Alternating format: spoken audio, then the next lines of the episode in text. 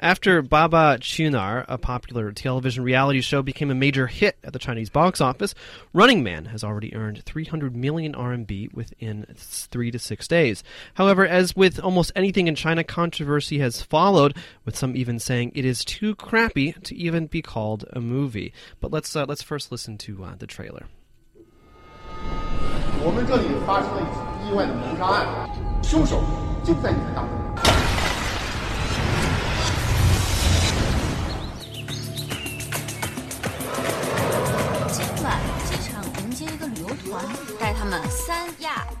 So I guess the real question here is: Is it really that bad? And and first, I mean, what exactly is is Running Man and, and the movie?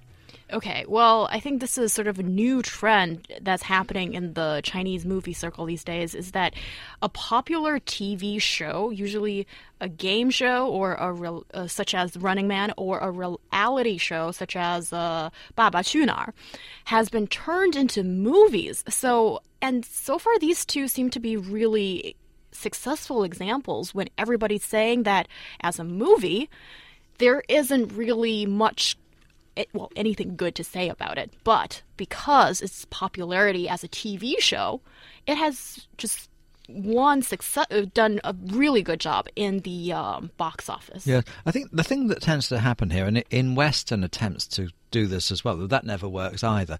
Uh, to try and turn a, a, t- a popular TV show into a movie never works because they tend to think uh, that we're going to get in some fancy film director to do it and totally different personnel, and they give it a different treatment, and you, it it turns into something entirely even- different. And the other thing is, if they keep the same personnel, the same director, then you go to the the movie theatre, the cinema, and when you come out of it, you, you think, well, all I saw was like um, a double length episode. And so they just can't win. And paid a lot of money for it too. Yeah, so you're either going to see a, the authentic thing, but it will be like a twice as long episode, or, or you know, a couple of hours, or you're going to see something made by proper movie people who don't understand what made the show popular on TV well, I in think well, I think also it's interesting. This is a similar thing happened with Dulala when that when that uh, that whole um, the the whole Hmm. series of stories became really popular. Obviously, a little bit different. But what I thought was interesting was in that case, it wasn't so much that the movie came from the TV show. It's just that two different productions were were released very at very similar times.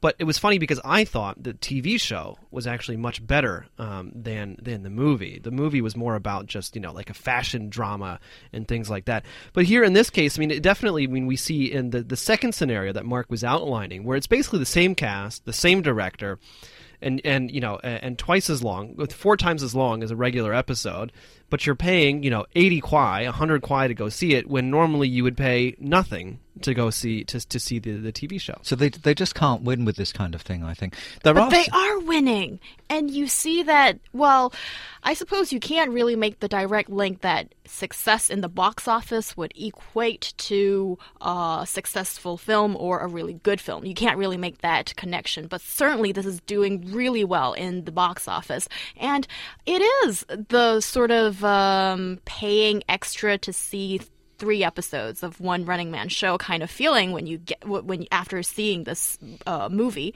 And what's really strange about this Chinese scenario right now is that the original TV show doesn't have a plot, and the movie doesn't really have a plot.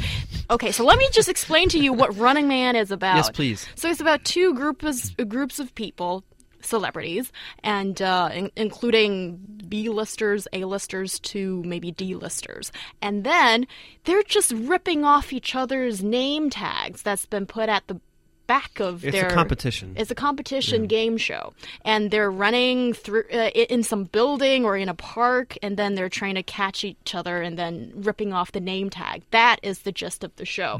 Sounds a little strange and maybe a little ridiculous, but it's done uh, really well on, on on the TV ratings and so far in the box office of movies. Yeah. Looking at it working around the other way, I think it's actually more likely to succeed. For example, starting with a movie and then creating a TV show. Um, science fiction fans will know about the movie of Stargate, which spawned three three series, which was Stargate SG-1, Stargate Atlantis, and then Stargate the other one, which all is where which, they go off all of which weren't, weren't very good to be What, honest you don't think so? the first series was okay the movie Hmm. was great But I The- think I don't know. The TV show was kind of lame. I tend to. Well, I, that's one of my favourite shows of that, I'm of that you're- genre. You're, you're kind of lame. N- Do you think so? If you like that. But in fact, I th- I prefer the, those three. Well, anyway, it's a good example.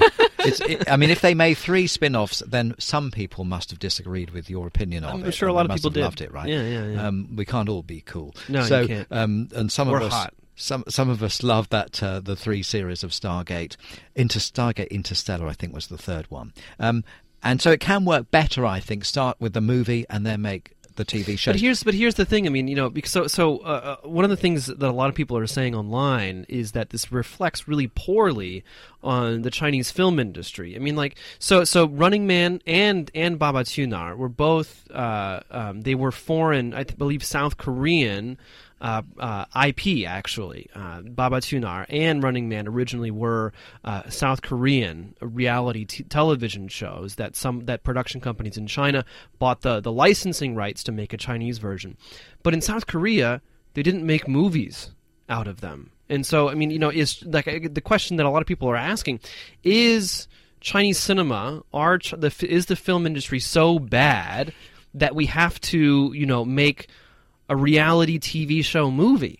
Well, actually, I don't think it's about that at all. It's just about some people having a very good eye at seeing what's popular and what makes money. And I don't even think the film production company is thinking we want to make a good movie out of this. They just want the quick bucks. Well, exactly. Well, but but they, but doesn't that say that there's something wrong with the film industry? Well, I think. Hmm, but I think Yes. dif- different genres should be allowed to, more genres should be allowed to be shown in Chinese cinemas. And this is sort of like a new thing. Although I don't really agree with the uh, formula or the logic behind it, but certainly I think Chinese people need to see what they want to see. And it may be because, the, well, the success of this is because there isn't really all that much to be seen in the cinema these days. You keep saying it's successful, but I mean, I know it's taken. Well, in the box it's taken a lot of money in the first six days, but it seems like people are saying that it shouldn't even be called a movie. It's so bad. So of course, people, of course, people. Well, that's- those are- but those are the people, people are going to be curious to see it. But I think the initial impact on the box office will quickly wear off. It seems that hmm. people are, of course, they'll go there out of it curiosity for the first couple of weeks, but then they'll tell all their friends it's not worth seeing it. So ultimately, I don't think it will be a box office hit.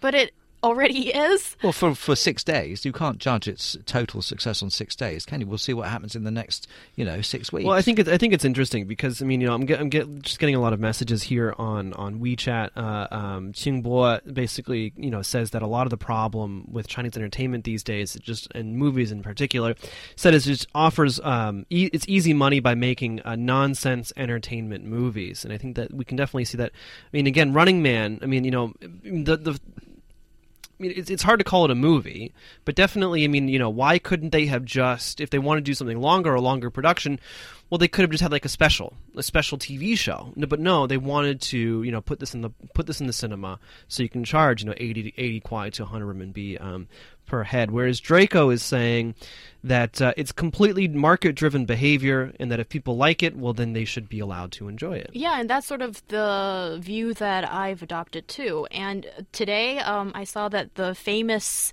director Feng Xiaogang he has uh, again um, slammed um, something new in the movie circle, and this time it is this the um, the the Running Man movie, and he's saying that it's really bad uh, for the movie industry because those who work really hard on serious movies aren't getting the box office success I guess- when you have this kind of junk in the movie well, theaters. Well, I think I think what I think what, he, what, he, what he's saying is really. I mean, it, it seems like he's worried about the knock-on effect, right? So so production companies they see well if you just make a crappy movie uh, with low production values, you don't actually have to put that much money into it, and if it's a fairly popular IP, people are going to go pay to see it, and you can make a lot of money quite quite quite easily because, I mean, the the margins on making something like this cannot be much higher than making the the, the, the TV show itself.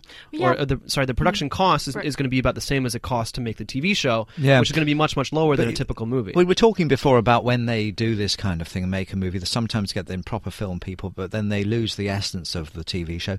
The other th- way of doing it is that you feel that you've paid your money and only seen an extended TV episode. But I mean, what they should do is put the money visually on the screen so that uh, it it will be like an What do you- what- episode. But well, no, what, what, I don't mean literally put it on the screen. Or, you know, I- stacks of RMB. no, I'm saying like uh, do Baba Tuna Mm-hmm. in space, for example, where you've spent a fortune on special effects. You've done something which is beyond the But that's- ability of a TV company to That's do. not for, reality, for- but it's supposed. But Baba Tunar is a reality TV show. Yeah, I for, for it to be reality TV, they'd have to actually send them into space. Well, I'm giving you an example of, of how they can Right. you let people see where their money has gone. So it's like an extended episode, but they have things happening in there which it will be much too expensive to do week to week on the TV show That's itself. what they've pro- uh, pretty much done for the Running Man movie. so, so is the production value of Running Man higher than the TV show? Yeah, it's grander and it's Okay. in Well, a that's- completely that's- different that's setting. fair enough. Um, but but it's still a game show. It's not a movie. Yeah, I'm And- just trying to. Just, I'm just trying to think of like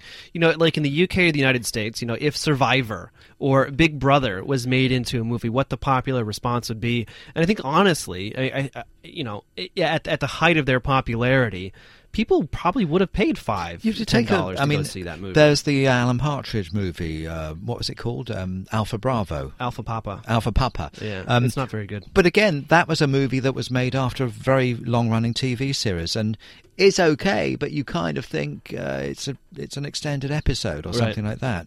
And so I do feel that they can never really win, except in one place. Which is in the box office because people will just go and see it out of curiosity, won't they? To begin with, Yeah, I mean, it's like it's Well, like the it- Simpsons movie. Sorry, it's like the Simpsons Yes. Movie or the South Park movie. Uh, the South Park movie was great, by the way, because that's South Park. But uh, the Simpsons movie definitely it was just a longer episode. I thought the Simpsons movie was pretty good. I was thought. okay. It was- yeah. it was okay. Anyway, or Yang Yang. I mean, there have been so many Yeah. movies made of, of, of that, haven't there? But I think And with they've all been this one, bad. it's probably the younger people who are, you know, the really fervent fans of the TV show who are paying to go see this. And also, at the moment, the only choices you get is The Hobbit, the the, the trilogy, the last one, Yeah. and this. And I'm just really surprised that this year, uh, around this time, usually it's a very busy time to go see movies, and there isn't really all that much choice. I think. Well, I think so- some some of the movies they're they're they're just coming out this or next week, or sometime actually in the middle of Spring Festival, and so I think that maybe maybe just companies are just kind of staggering the release rather rather than all dumping them at, at the same time. Right. And here I have a little bit of a conspiracy theory Uh-oh. here that a lot of people are saying this is great. This is free market competition. But I do wonder because of the fact that we just talked about that there aren't really many other competitors out there during the supposedly very busy uh, cinema viewing season. right. And this is released by one of the biggest, the biggest entertainment and distributor uh, company Hmm. here in China. Maybe there's something to be said there that it's cleared the path of other competitors to make this Uh, So, so great. final final word before we go before we go uh, to the commercials. I just want to let everyone know that I very rarely will pay to see a movie, whether that's on a DVD or um, or at the cinema, just because they're just that bad.